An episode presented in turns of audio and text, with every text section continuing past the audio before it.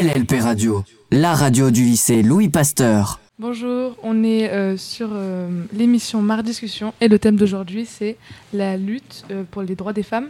Et on commence tout de suite avec le quiz de cerise. Effectivement, je vous ai concocté quelques petites questions sur les droits des femmes.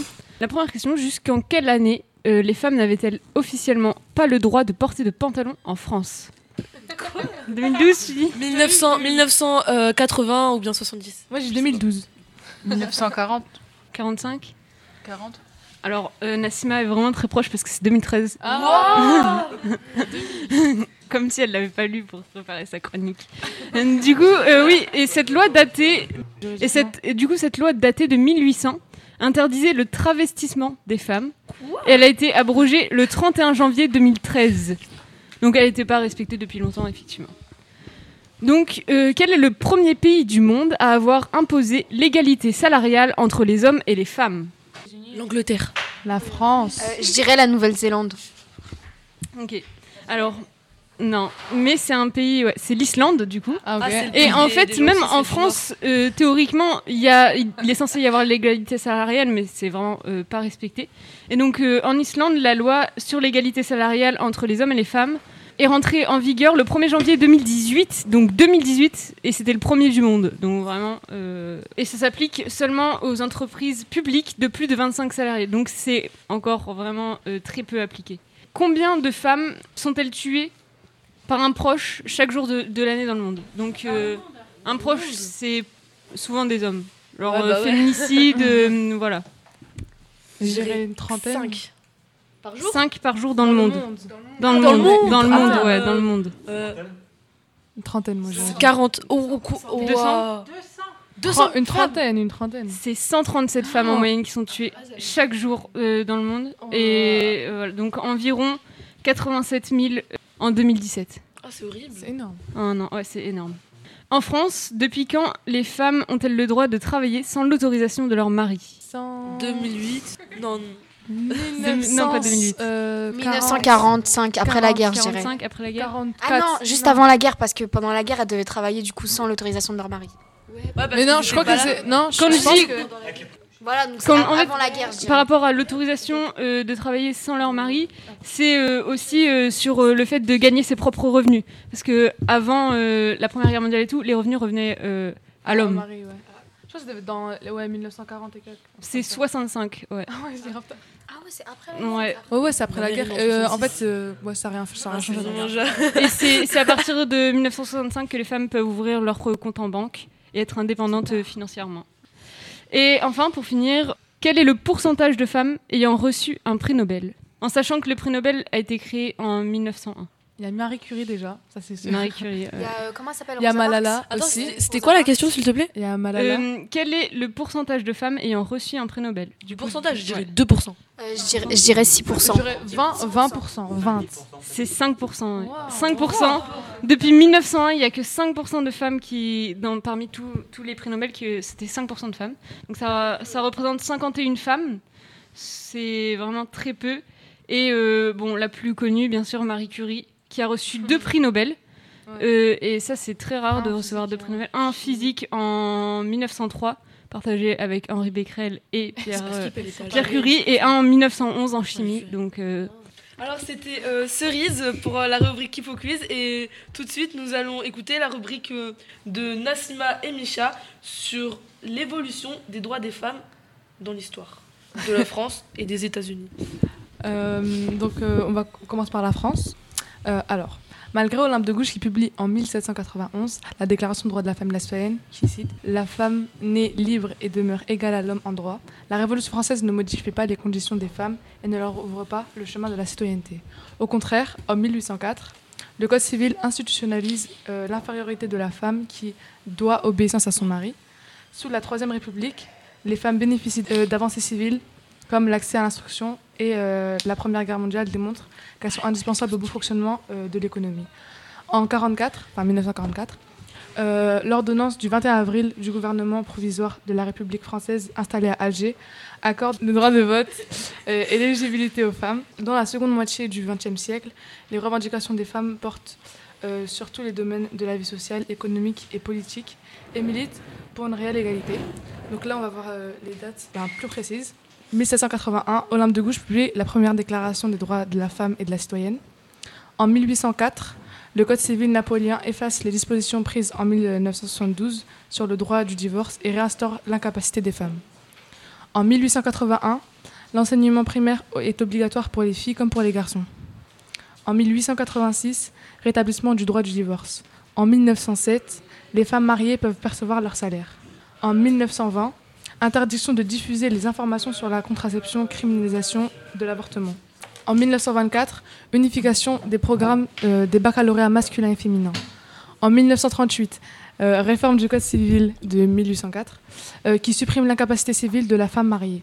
En 1944, il y a le droit de vote est accordé aux femmes grâce aux suffragettes. En 1948, la Déclaration universelle des droits de l'homme reconnaît la pleine égalité entre les femmes et les hommes. En 1965, le mari n'est plus le chef de la famille. Les femmes peuvent exercer une profession, ouvrir un compte bancaire et gérer leurs biens sans l'autorisation de leur mari. En 1967, la loi de Neuwirth autorise la vente de contraceptifs.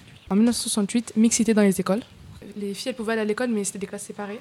Et là, euh, du coup, les classes, euh, du coup, c'était mélangé. En 1978, euh, euh, 70, pardon, la fin de la notion de chef de famille, l'autorité paternelle, est remplacée par l'autorité parentale. En 1972, principe du euh, à, travail égal, salaire égal.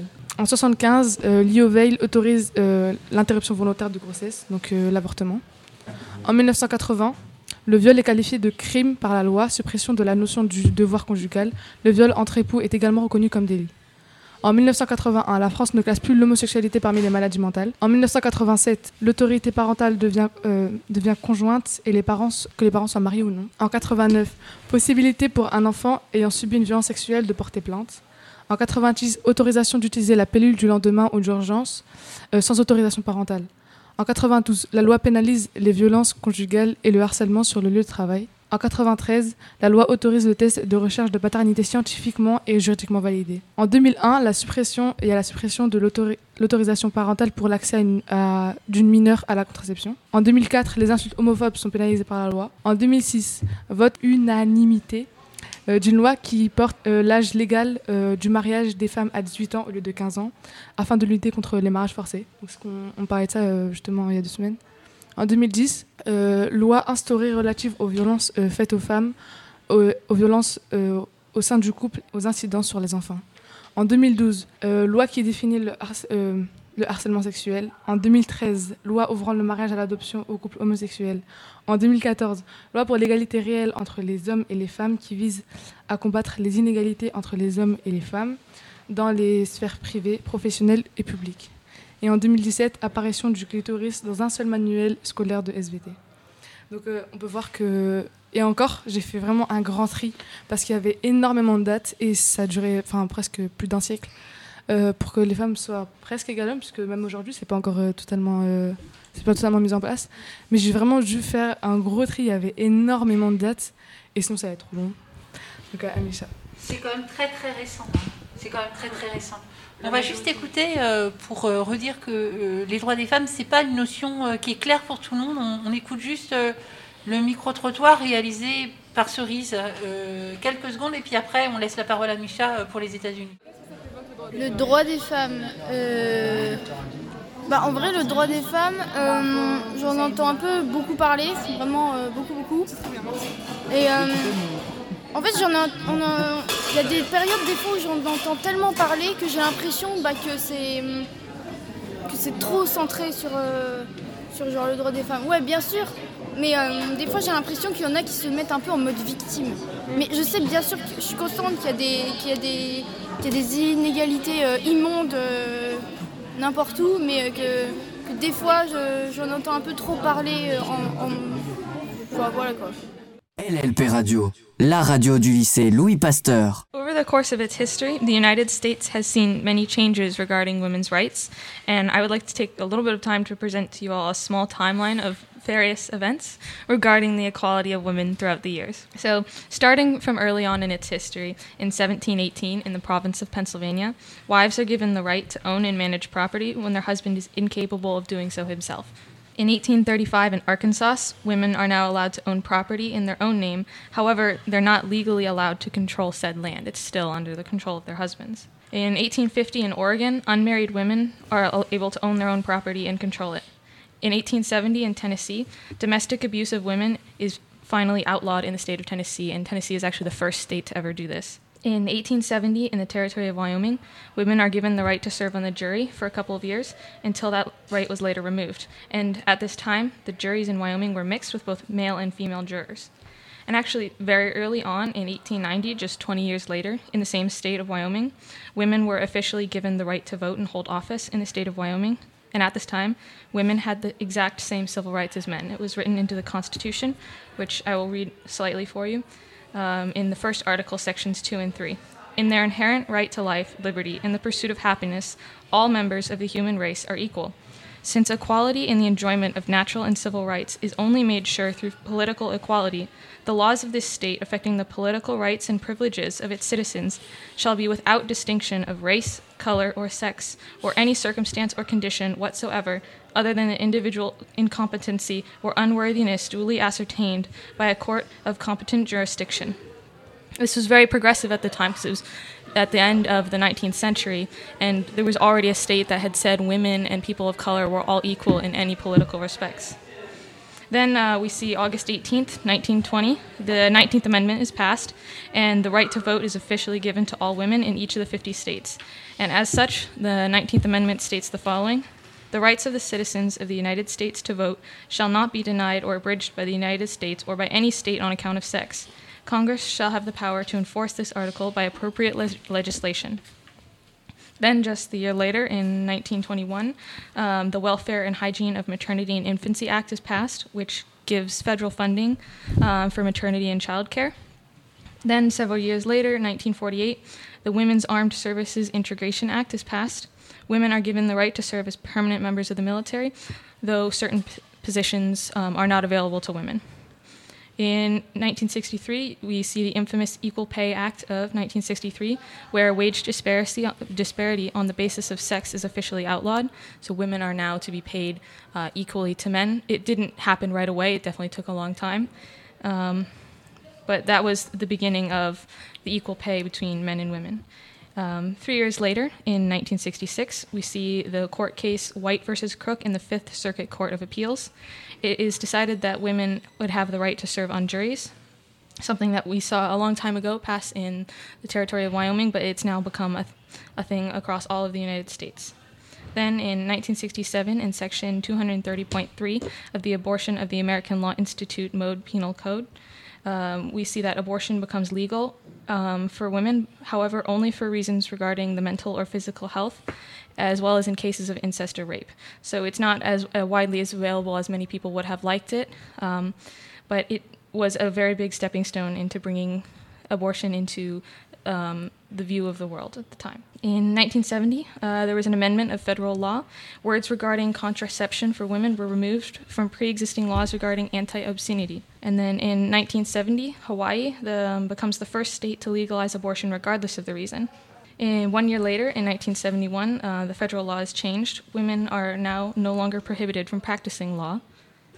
And then um, Title IX, which comes from the Education Amendments of 1972, is passed, which states, quote, no person in the United States on the basis of sex shall be excluded from participating in, be denied the benefits of, or be subjected to discrimination under any education program or activity receiving federal financial assistance.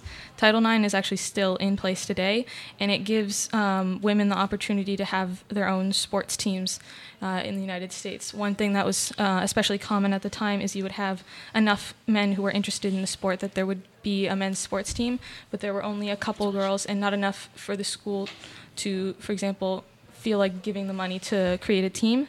And Title IX is what created that obligation. If there's a boys' team, there has to be a girls' team available. Uh, Roe versus Wade was a Supreme Court case. In um, 1973, uh, there was the famous court case, Roe versus Wade, in the Supreme Court, where women are given the right to abortion. However, it is slightly more complicated than that, as the conditions of the abortion um, are to be regulated by each individual state. The Supreme Court case said that the reason abortion was legal in every state was because the definition of a life was not defined. So it was up to each state to define what was a life, and uh, as soon as the baby became considered a life, you could not abort it. So that is why in certain states um, the baby is not considered alive until it is born, whereas in other states it is considered alive at three weeks, and after three weeks you cannot abort it. Alors c'était euh, et Nassima pour la rubrique sur euh, l'histoire des droits des femmes en France et aux États-Unis. Tout de suite, nous allons écouter euh, la, première musique de Fatal Bazooka, C'est une pute. À gogo 50% rap, 50% gogo Gogo Tape dans le monnayeur et là les pièces elles tombent, t'inquiète pas le. Et oui, Rap à Gogo revient dans quelques instants. Mais tout de suite, on retrouve un message du ministère du meilleur ami de l'homme. J'ai nommé le ministère de la femme. Avec un message 100% macho sans guacamole. C'est pour vous les ladies. N'en déplaise aux puristes, la langue française demeure beaucoup trop machiste. Rien n'a changé. Un gars, c'est un jeune mec et une garce. C'est une pute. Un coureur, c'est un jogger et une coureuse. C'est une pute. Un chauffeur, il conduit le bus et une chauffeuse. C'est une pute. Un entraîneur, c'est un coach sportif et une entraîneuse. Bah, c'est une pute. Un homme à femme, un séducteur, une femme à homme. C'est une pute. Un chien, un animal à quatre pattes, une chienne. C'est une pute. Un cochon, c'est un mec sale, une cochonne. C'est une pute. Un salaud, c'est un sale type, une salope. Bah, c'est une pute. Un allumeur, ça allume le gaz, une C'est allumeuse. une pute.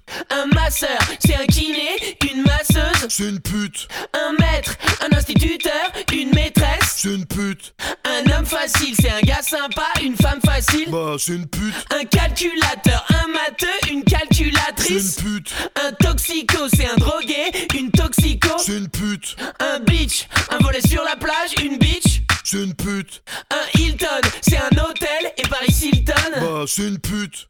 Bah, C'était euh, C'est une pute de Fata Bazooka. Maintenant, on va écouter la chronique euh, de Myriam sur euh, quelques séries euh, à nous conseiller. Voilà. J'ai choisi euh, une série que j'ai beaucoup aimée. Je l'ai regardée, euh, enfin c'était il y a- il y, a très longtemps, euh, je crois que c'était l'année dernière au confinement, je l'avais fini et tout. Euh, c'est Les Demoiselles du téléphone. je sais pas si vous connaissez. Cette série est incroyable. Elle est trop bien. C'est une série espagnole. Ouais, moi aussi je la conseille beaucoup parce que euh, c'est une série. euh, Sur Netflix? Oui, sur c'est Netflix. euh, ouais, c'est par Netflix. Il y a, euh, on peut parler de. Enfin, pour moi, ce serait une série aussi féministe parce que euh, ça parle de femmes en fait qui travaillent dans une agence de téléphone en fait. Comment dire? C'est, je sais pas comment ça s'appelle. En fait, avant, pour les téléphones, c'était. on appelait l'agence et après, eux, ils te mettaient en lien avec la personne que tu voulais appeler. Voilà, et en fait, c'est ça. ça va- en fait, c'était ça leur métier. Donc, euh, Ça passait par un standard en fait euh, général. C'est ça. C'était des standards. Et vraiment, c'était juste brancher Voilà. des câbles et débrancher des câbles. C'est ça. Donc euh, on va voir en fait dans cette série une amitié de, de cinq femmes et c'est très euh, touchant même. euh, Enfin la fin elle est assez triste, mais je ne veux pas spoiler mais euh, on voit aussi le droit des femmes. il y a- Enfin il y, y, a- il y a- il y en a même une qui a un, un mari qui est violent et tout. Enfin il y a beaucoup de choses sur le féministe aussi. Elles, se- elles combattent leurs droits aussi. J'ai regardé cette série, elle est vraiment trop trop bien. Ouais. Ça se passe dans les années 20 en Espagne. Et euh, ouais, c'est vraiment c'est des femmes. Bah, le personnage principal, c'est une femme euh, qui veut. Elle n'est pas mariée, elle, a- elle veut être indépendante. Voilà. Et euh, ouais, donc euh, on suit. euh, en fait, c'est- du coup, c'est cinq femmes. Et elles ont toutes euh, un peu une histoire, mais un peu féministe. Et du coup, euh, elles se combattent toutes pour euh, des choses euh, bah, pour les femmes. Il y a une femme transgenre aussi. Ah ouais, J'ai même pas regardé. Si, c'est vrai. une femme qui, ouais, qui, se traverse- qui se travestit en homme. J'avais oublié ça. Et euh, franchement, c'est une histoire. euh, elle m'a beaucoup touchée. Elle est vraiment trop trop bien. Donc, euh, allez voir la série. hein. Cette série, enfin, même si c'est dans les années 20, ça montre que, que ces femmes-là, elles peuvent quand même être indépendantes. Enfin, il y a plein de... Par exemple, il y a une scène où elle faisait semblant d'avoir un mari pour aller euh, à la banque. Et... Voilà, et du coup, il y a aussi dans, dans cette amitié, enfin, c'est une amitié très, euh, où, euh, très soudée, où chaque problème, euh, on les résout, que ça soit euh, une autre personne et que ça ne concerne pas nous. C'est comme si ça nous concernait nous. En fait, c'est voilà, une amitié très euh, profonde. Et justement, dans, dans ce groupe, comme elle a dit tout à l'heure, Nassima, ou Shainez, il y a un groupe, enfin, il y a deux femmes qui sont, qui sont gays, voilà, et qui sont en couple.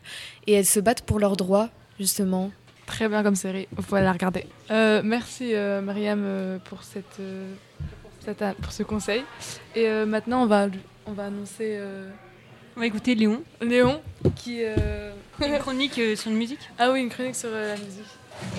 Donc, du coup, euh, si dans, la, dans le domaine de la musique, on peut voir que c'est aussi euh, un des nombreux domaines qui reste quand même aussi très masculin, donc euh, avec euh, extrêmement peu de, de- de- de femmes. Aujourd'hui, depuis quelques années, ça commence un peu à se, un peu mieux, qu'il y a quand même à avoir plus de, de femmes qui osent un peu se lancer de- dedans, surtout dans la musique euh, dans laquelle moi je suis, qui est la musique électronique. Donc on voit que bah, notamment grâce aux réseaux sociaux, bah, parfois il y a des, des femmes qui encore bah, parfois se cachent derrière un, nom de scène pour ne pas qu'on sache que c'est des femmes, mais qui euh, au final parfois plus, arrivent à avoir autant de succès, mais même pas avoir plus de succès que les hommes, qui parfois à niveau égal derrière, euh, derrière les réseaux sociaux et derrière une image où on ne peut pas voir si c'est un homme ou une femme, bah, on voit que ce sont parfois des femmes qui ont aussi beaucoup de talent et même parfois beaucoup plus de talent que les hommes. Donc ça dans tous les genres de musique et on voit que même parfois dans des styles euh, très underground, bah, des femmes arrivent aussi à, à percer et à, faire- et à avoir un certain succès aussi dans le, dans le domaine alors que ça peut toujours paraître un milieu très très masculin et parfois même macho aussi. Donc, euh, ouais, donc les femmes sont aujourd'hui ça va de mieux en mieux, mais c'est toujours un- plus compliqué pour les femmes quand elles s'affichent en tant que femmes. Donc c'est vrai qu'aujourd'hui, bah, encore des. on- je connais aussi personnellement pour le cas d'une demoiselle qui se, veut se lancer dedans, mais qui utilise les réseaux sociaux et se cache derrière un pseudonyme et ne révèle pas qu'elle est une femme. C'est pour espérer. Donc c'est que c'est encore un sujet qui, où il y a encore beaucoup de progrès à faire, je pense aussi derrière tous ces problèmes, tout ce, bah, dans ce milieu qui est très masculin, tout comme d'autres milieux, comme, tout comme beaucoup d'autres milieux aussi euh, de nos jours encore. Moi, j'avais l'impression qu'il y avait plein de stars euh, féminines quand même. euh. Ah oui. Ah ouais. Oui, après, c'est ouais, dans la musique, il y a quand même beaucoup de dames. On voit, il y a, il y a Beyoncé, Lady Gaga, enfin voilà, il y a plein de dames. Mais dans, le- dans le domaine vraiment de la musique électronique, et dans, dans lequel je suis, c'est vrai que ça reste extrêmement masculin. Quoi. C'est, et c'est très compliqué pour les, femmes. Même parmi, parmi tous les, connaissances que j'ai dans la musique, il n'y a qu'une seule demoiselle. Et encore, euh, bah, parfois, on est un peu euh, derrière elle pour la pousser parce que bah, elle, elle, ose pas. Elle ose pas. Alors que bah, parfois, nous les hommes, parfois nous en tant que garçons, bah, on est plus, euh, beaucoup plus confiants parfois à y aller. Enfin, moi personnellement, j'essaie aussi d'être derrière pour lui dire allez, vas-y, vas-y, mais j'ai aussi l'impression que bah, en tant que femme, elle a, elle ose pas y aller, qu'elle a peur d'être jugée, de pas réussir à faire, pas être mise sur un, sur un même piédestal euh, vis-à-vis des labels ou des, ou des festivals. Ça reste quand même très compliqué, il y a toujours une appréhension, euh, peut-être pas vis-à-vis de toutes les femmes, mais c'est vrai que c'est, on n'est pas sur un pied d'égalité encore aujourd'hui, il y a encore beaucoup de travail à faire pour y être. Et euh, je voudrais juste ajouter un truc à propos de la musique. C'est vrai que c'est dommage parce que la musique, c'est aussi connu pour être euh, un domaine où il n'y a pas forcément de barrières, il n'y a pas vraiment de sexe, etc. C'est un domaine pour tout le monde.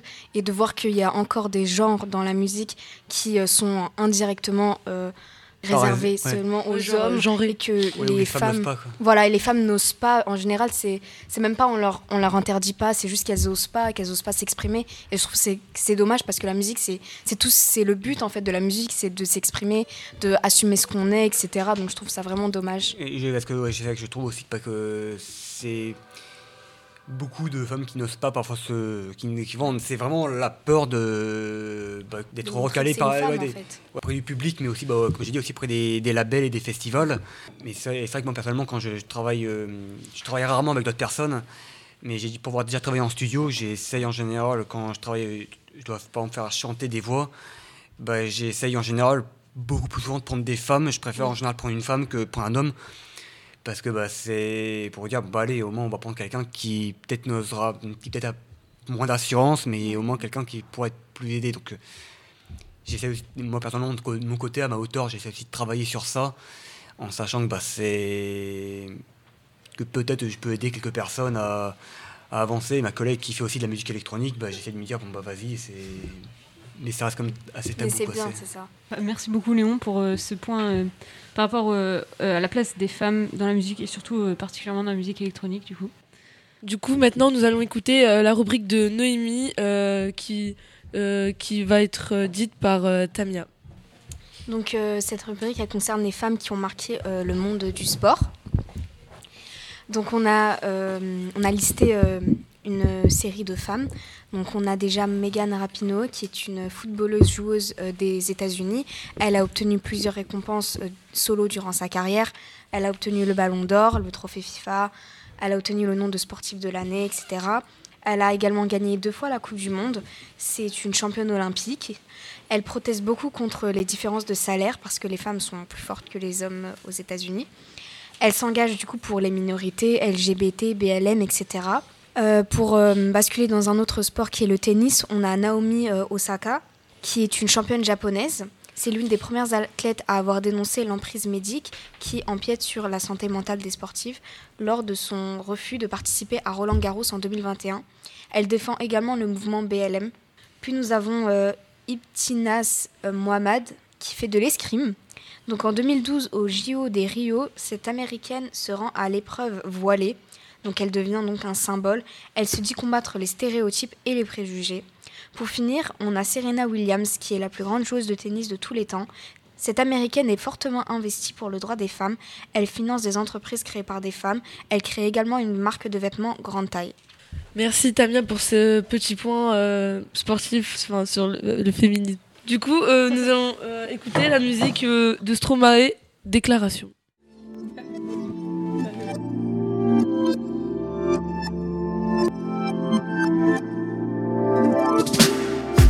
Courage avait un visage, il aurait le tien. Pas besoin de grand chose, mais de toi j'ai besoin. Je sais pas si je crois en Dieu, mais en toi je crois bien. Et pourquoi serait-il masculin? Pardonne-moi, on n'est pas misogyne, on le devient. Mais faudrait surtout pas que madame porte la culotte. Même si la charge mentale, on sait bien qui la porte. Et si être féministe est devenu à la mode, c'est toujours mieux vu d'être un salaud qu'une salope. T'inquiète pas, ça va aller, faudra bien que ça change. Ça prendra quelques années, vu que ça nous arrange. T'inquiète pas, ça va aller, faudra bien que ça change. Ça prendra quelques années, vu que ça nous arrange.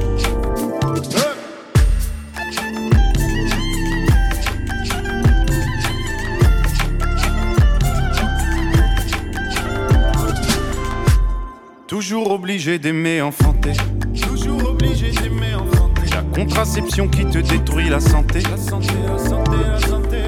Endométriose, enchanté. Mieux payé que toi sans vouloir me vanter. Mais faudrait surtout pas que madame porte la culotte. Même si la charge mentale, on sait bien qui la porte. Et si être féministe est devenu à la mode, c'est toujours mieux vu d'être un salaud qu'une salope. T'inquiète pas, ça va aller, faudra bien que ça change. Ça prendra quelques années, ça nous arrange. T'inquiète pas, ça va aller, faudra bien que ça change.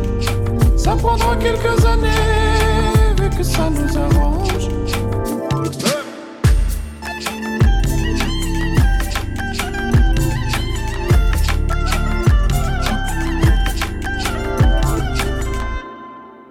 T'inquiète pas, ça va aller, faudra bien que ça change. Ça prendra quelques années, vu que ça nous arrange. T'inquiète pas, ça va aller, faudra bien que ça change. Ça prendra quelques années, vu que ça nous arrange.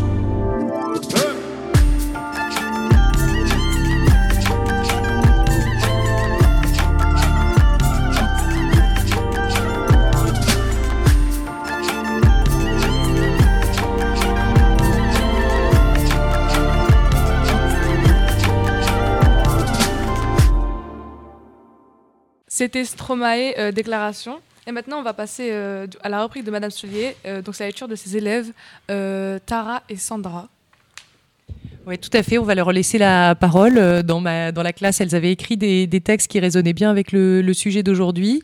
Et donc, euh, Sandra avait écrit un texte libre, un beau poème, et Tara avait fait une recherche euh, qu'elle va vous présenter. Moi, euh, j'avais fait une recherche sur euh, George Sand. Donc, c'est une auteure française euh, du 19e siècle. Elle son vrai nom, c'est Aurore Dupin, mais elle a changé de nom pour, euh, être euh, anonyme, au début pour pas qu'on sache euh, que c'était une femme. Ses écrits étaient assez engagés et elle-même aussi. elle, par exemple, elle portait des pantalons qui étaient à l'époque interdits pour les femmes. Après, c'est un des thèmes principaux principaux de ses écrits, c'était l'amour et euh, elle a aussi été inspirée par euh, beaucoup de ses euh, amants comme Chopin ou Musset. Donc elle s'intéressait à beaucoup de sujets différents. On vous conseille la lecture de Georges Sand. Non, c'est assez agréable à lire. Moi, j'en avais pas lu beaucoup et j'en ai relu récemment et, et c'est c'est quand même pas mal. Et voilà, souvent on parle plus des, des, au- des auteurs du 19e et c'est une, gr- elle, est- elle avait une place extrêmement importante dans la littérature du 19e. Merci, euh, merci Tara. Sandra? Alors euh, moi je vais vous lire un poème euh, que j'ai fait. Elle détestait le rouge mais lui l'aimait. Alors il la fit tomber amoureux de cette couleur et de lui. Elle aimait l'hiver, lui le printemps. Ils vécurent heureux Tintant mais se quittèrent en hiver. Il lui fit détester cette saison pourtant, cette saison qu'elle aimait tant. Un soir de décembre, elle abrégea ses souffrances. On la retrouva dans cette eau rouge, cette couleur qu'il aime tant. Super, euh, on avait trois élèves qui devaient lire. Mariama vient juste d'arriver, mais pile poil au bon moment pour, euh, pour vous lire, euh, pour vous lire la, chronique qu'elle a écrite sur, sur une série aussi. Ça va, ça va faire écho à ce que. c'est Myriam hein, qui avait fait ça. Ouais, voilà. Et donc, voilà, je, je laisse la, la parole à Mariama pour. Du coup, euh, la série s'appelle Made. Il, il est disponible sur euh, Netflix. Du coup, ça m'a beaucoup intéressée, qui m'a ensuite fait réfléchir. Et du coup, euh, je vais la partager avec vous. Fuyant une relation violente avec son petit ami, une jeune mère devient, devient femme de ménage et se bat pour subvenir aux besoins de sa petite fille, dans l'espoir d'un avenir meilleur. Elle décroche un job et constate vite que ses problèmes ne font que commencer. Elle bataille avec son ex-petite amie pour la garde de sa petite fille. Tout en gérant cela, elle trouve un refuge qui lui plaît beaucoup et essaye de s'ou- de s'ouvrir afin d'essayer de se sentir libre. Communiquer avec des personnes qui essaieront de la comprendre, elle devient une mère plus courageuse, plus forte et garde espoir. Chaque année, des milliers de femmes sont victimes de violences, physiques ou sexuelles, de la part de leurs conjoints. En France, pour moi, ce sujet est encore tabou, alors que ça ne devrait pas l'être. Le 25 nove- novembre, c'est le jour où on en parle. Le reste du temps, on entend peu ces femmes qui subissent la violence de leur conjoint au, au quotidien. Et c'est sûr que ça reste difficile pour elles de sortir de l'emprise de leur conjoint. Difficile aussi de décider d'en parler ou même penser voir une association ou autre personne pouvant les aider. 10% des femmes françaises seraient concernées par des violences, qu'elles soient physiques, sexuelles ou autres. La question que moi je me pose tout d'abord, c'est pourquoi ces femmes subissent, méritent cela? Pourquoi autant de violences? Comment peuvent-elles s'en protéger? Les femmes victimes de violences sont pour moi des prisonnières. La violence se crée dans une relation amoureuse, cela commence par la séduction, puis si la femme ne résiste pas, l'homme use des procédés violents de plus en plus manifestes. Je pense que la phase de séduction donne un genre d'illusion. Bien sûr, je ne parle pas de toutes les couples, ce que j'essaie de partager, vous faire comprendre, c'est qu'une femme peut être déstabilisée, perd confiance en elle. Il y a beaucoup trop de conséquences. Et puis pour, pour se libérer de l'emprise et de la peur, le chemin est beaucoup trop long et difficile. Il y a le renoncement peut-être, une vie de famille qu'elle ne veut pas abandonner, la crainte, etc. Je pense qu'il faut que les victimes prennent conscience de la réalité. Ces situations mènent au stress, tension permanente dans la vie quotidienne. Et de plus en plus, femmes, et de, plus en plus de femmes sont victimes. Comment leur venir en aide Et qu'en pensez-vous? Merci Mariama. Euh, donc c'était euh, les élèves de Madame Soulier qui, euh, qui, nous ont fait, qui nous ont présenté de beaux travaux. Voilà, qui s'initient à la radio, j'espère qu'elles reviendront nous voir. Merci. Et euh, c'est au tour de Zineb qui va euh, nous parler de sa chronique.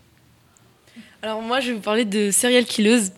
Euh, du coup, je vais vous parler d'une d'une petite qui s'appelle Hélène Gégado. Ça se passe en France. Et du coup, euh, la petite Gégado, c'est euh, la petite Gégado, c'est une empoise. joli petit fait d'hiver. oui, c'est ça. Du coup, la petite Gégado, c'est euh, une empoisonneuse. L'empoisonneuse de, Cu- de Cureton, euh, une bretonne, née en 1803.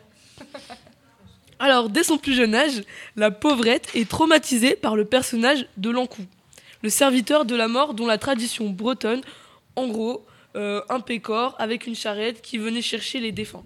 Du coup, pour ne plus avoir peur, qu'est-ce qu'elle décide de faire? Est-ce que vous savez ce qu'elle décide de faire? Elle décide de le tuer. Non, elle décide d'incarner elle-même l'encou. Et commence très vite. et elle commence très vite à verser de l'arsenic dans la bouffe, enfin la nourriture, excusez-moi. dans la nourriture, une tâche pas trop compliquée vu qu'elle bosse surtout comme domestique et cuisinière, notamment dans un bordel de Port-Louis où elle se prostituait aussi. Alors, euh, arrêtée en 1851, elle est guillotinée l'année suivante. Alors maintenant, euh, il existe en Bretagne une pâtisserie à son nom, souvenir de sa méthode d'empois- d'empoisonnement favorite, l'arsenic dans la pâte à gâteau. J'ai une deuxième aussi, j'ai une deuxième femme. J'en ai beaucoup, mais j'en ai, j'en ai présélectionné. Enfin, j'en ai sélectionné. Du coup, euh, cette fois-ci, elle s'appelle Belle, Belle Sorenson Gunness. Alors, c'est c'est une Norvégienne, née en 1858 et installée aux États-Unis. Alors, elle aurait tué près de 40 personnes sans aucun motif. Il n'y a aucun motif pourquoi elle a tué ces gens, mais selon des historiens euh, ayant travaillé sur l'affaire euh, euh, Gunness c'est son nom de famille, elle aurait tué. Elle aurait tué pour récupérer les biens de ses victimes, leur assurance vie, ou encore pour éliminer des témoins. Alors, elle est soupçonnée d'avoir tué ses enfants biologiques, sa fille adoptive, ses deux maris, ainsi que des ouvriers agricoles ou des prétendants venus lui rendre visite. Si on, euh, si on retrouva tous les corps enterrés dans sa- sur sa propriété, la principale intéressée, c'est-à-dire euh, c'est-à-dire qui? Ah, faut suivre un peu, c'est Gunness. Oui, Gunness. Du coup, bah, la, pré- la principale intéressée euh, ne put jamais répondre de ses actes, puisqu'elle fut retrouvée décapitée au milieu des ruines carbonisées de sa maison. Mais, petit plus, le corps, le corps n'étant jamais, n'étant jamais été identifié formellement, certaines rumeurs affirment que Belle Sorenson aurait maquillé sa mort avant de s'enfuir. Euh, on va passer maintenant à Shaynez, euh, qui va euh, nous parler euh, euh, des femmes célèbres qui ont fait changer les lois. En fait, j'ai deux trucs à présenter. Du coup, c'est les femmes célèbres qui ont fait changer les lois. euh, Ah oui, les femmes actuelles mais- qui font changer le combat. du Ok, coup. vas-y. Euh, pour commencer, il y a euh, Emmeline Pankhurst, je sais pas comment ça se prononce. Euh, donc, elle est née en 1858, elle est morte en 1928. Donc, euh, cette femme politique britannique est pionnière dans la lutte des droits des femmes, puisqu'elle a créé le Women's Special and Politic Union, euh, l'union sociale et politique des femmes. Son combat acharné avec les suffragettes a contribué au droit de vote des femmes en Angleterre à partir de 21 ans en 1828, donc euh, l'année de sa mort. Ensuite, on a Rosalind Franklin. Donc, elle est née en 1920 et est morte en 1958. Donc, euh, c'est une biologiste moléculaire britannique euh, qui a participé à la découverte de la structure ADN. Elle reçoit le prix d'honneur Louisa Gross Horwitz bien après sa mort. Euh, donc, en 2008, elle reçoit un prix alors qu'elle est déjà morte. Ensuite, je pense que celle-là, tout le monde la connaît. Donc, c'est Simone de Beauvoir, donc, euh, 1800, 1900, pardon, 8, et elle est morte en 1986. C'est une philosophe et féministe incontournable du mouvement de la libération de la femme dans les années 70. Simone de Beauvoir est l'auteur du, célèbre livre Deuxième sexe. Il y a une, euh, de ses citations, du coup, euh, qui est On ne naît pas femme, on le devient. Et euh, c'est probablement la citation la plus connue et représentative de son œuvre littéraire. C'est une véritable controverse de l'époque. Ensuite, il y a Simone Veil, donc, euh, de 1927 à. Elle est morte en 2007, donc euh, c'est assez récent. Euh, donc ministre de la Santé en 1974, Simone Veil a notamment défendu le célèbre projet de loi de l'interruption volontaire de grossesse, donc la IVG. La loi Veil est votée le 17 janvier 1950 1975, euh, donc euh, c'est un moment clé euh, dans l'histoire des femmes. Ensuite, on a Marie Curie. Cette femme d'exception est la première scientifique à recevoir le prix Nobel. Elle est aussi la seule femme jusqu'à présent à en avoir reçu deux. Elle fut récompensée pour ses recherches sur le polonium et le radium. Ensuite, on a Malala Yousafzai. Ouais. Elle est née en 1997, donc c'est une militante pakistanaise âgée de seulement 18 ans. Elle a reçu le prix Nobel de la paix en, en 2014, ce qui a fait d'elle la plus jeune lauréate de cette euh, prestigieuse récompense. À 11 ans, elle prenait déjà position sur l'accès à l'éducation des filles, et ce malgré la menace des talibans dans son pays. Ensuite, on a Rosa Parks. Elle est née en 1913 et elle est morte en 2005. Donc euh, c'est une figure majeure dans la lutte contre la ségrégation raciale. Rosa Parks est euh, la mère du mouvement des droits civiques. Euh, donc c'est le 1er décembre 1955 que Rosa Parks marque l'histoire aux États-Unis en refusant de céder sa place à un homme blanc dans un bus. Du coup, on a Valentina Tereshkova, je crois que ça se prononce comme ça.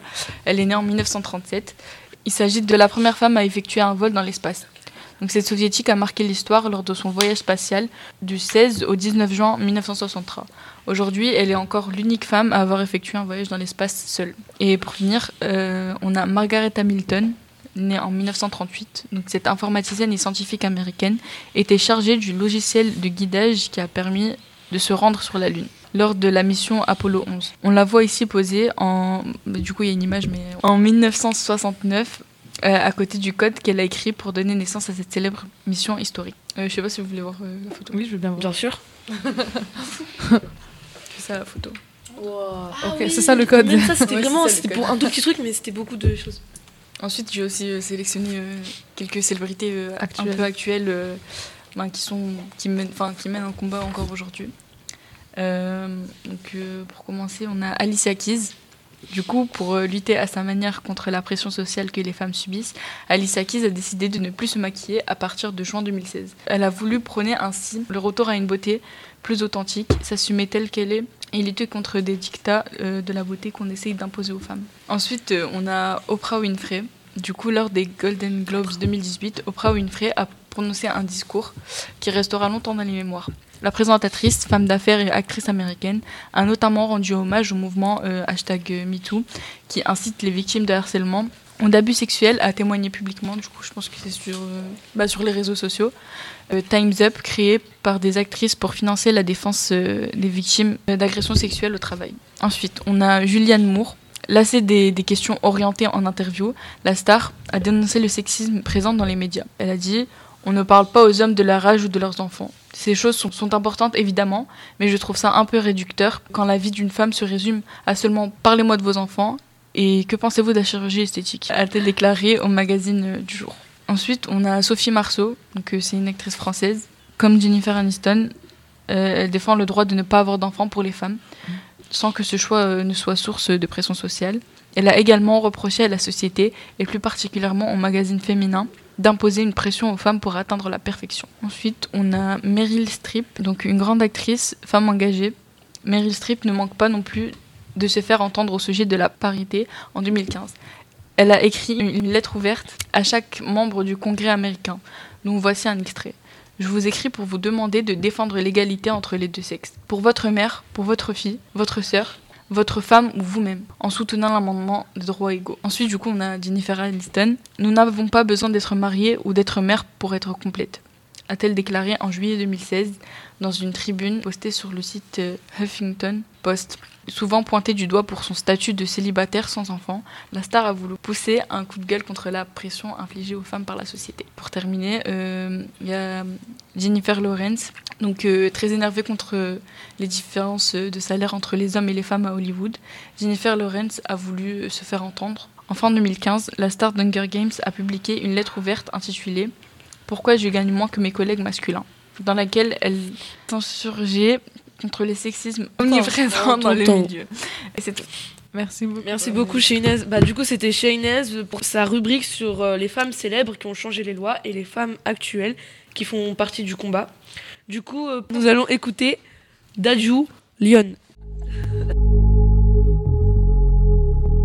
Lyon. Un peu de respect, faut respecter. Quand une lionne arrive à tout gérer Un de perdu mais elle s'est retrouvée. Pas besoin d'un homme qui l'empêche d'avancer. Elle a ses règles et sa fierté. C'est pas elle que tu verras mendier Célibataire ou femme mariée. Ça ne change en rien sa façon de penser. Fort caractère, elle sait dire non. Elle dit jamais son dernier mot paupières Déterminée. Elle agit, elle ne parle pas Y'en a pas mais Si tu lui donnes la misère du monde Elle va tout assumer. Si tu lui donnes la richesse d'un homme Elle va tout assumer. Elle mettra toujours la famille d'abord Elle va tout assumer. Le genre de femme qui à chaque problème s'en sort Elle va tout assumer.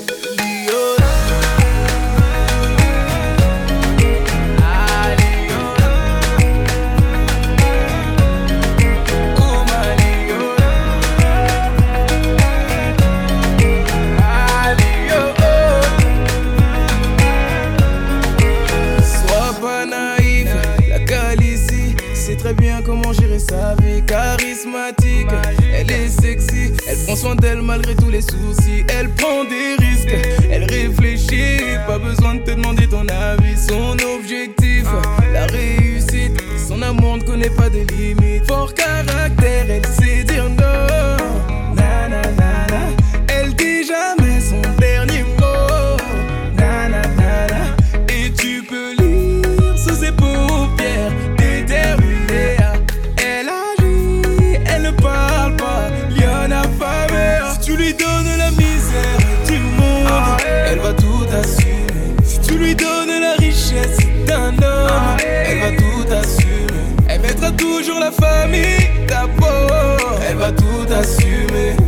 femme qui à chaque problème s'en sort. Elle va tout assumer.